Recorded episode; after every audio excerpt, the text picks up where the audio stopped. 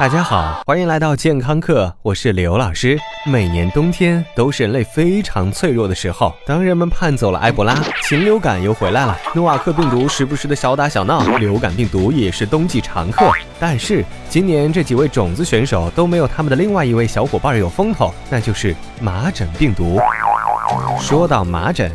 它可是人类文明史上一位非常可怕的敌人。麻疹从公元二百多年一直流行到公元两千一百多年。这种很多人能自愈的传染病，根据不完全统计，在历史上共计造成过两千万人死亡。比起天花，那也绝对是能挺起腰杆说话的。况且天花大师兄在八十年代就已经被彻底消灭，所以最近的麻疹爆发新闻，你可能不以为然。但是禽流感之流对于麻疹也只能算是小 case。麻疹之所以可怕，在于麻疹病毒的腿脚快。根据目前的研究显示，麻疹病毒可能是目前已知的传染性最强的病毒，直接可以通过空气传播。这种禽流感病毒和埃博拉病毒都梦寐以求的特技，在元老级的麻疹病毒上已经屡试不爽。而咳嗽恰恰是感染麻疹病毒之后的症状之一。虽然妈妈已经告诉你无数遍了，咳嗽不要对着男朋友，对准前男友，但是咳嗽时飞散开来、可达几米远的飞沫，仍然可以成为传播病毒的高速列车。这就是为什么虽然疫苗都已经出来好些年了，但是麻疹并没有像天花一样被彻底消灭的原因。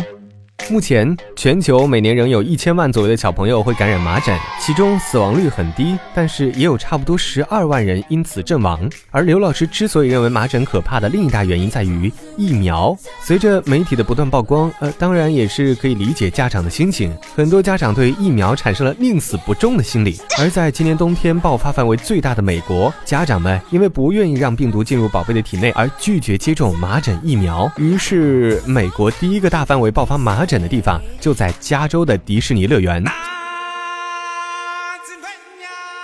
相比较北京爆发点在办公楼，那真是要哭晕在厕所。坐个地铁上班我容易吗？我。而麻疹疫情在美国已经迅速传播到了十四个州，而迪士尼麻疹的源头嘛，来自于菲律宾。可见麻疹传播之迅速，绝对是一个心无国界的世界公民。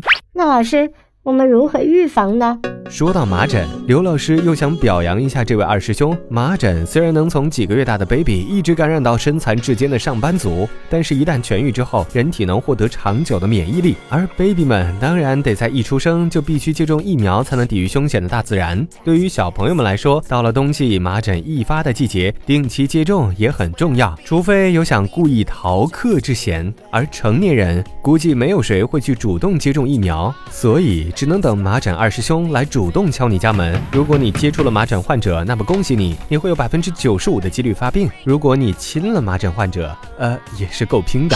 关键在于，对于麻疹并没有有效的治疗手段，只能对着你的免疫系统烧高香，养兵千日，用兵一时啊。不过往好的方向想，至少可以因为这种看起来是一个完美借口的传染病升职加薪，呃，至少也能放十天假吧。最后，还是希望麻疹病毒能像世界卫生组织承诺的那样，赶紧从我们身边消失。感谢收听，回见。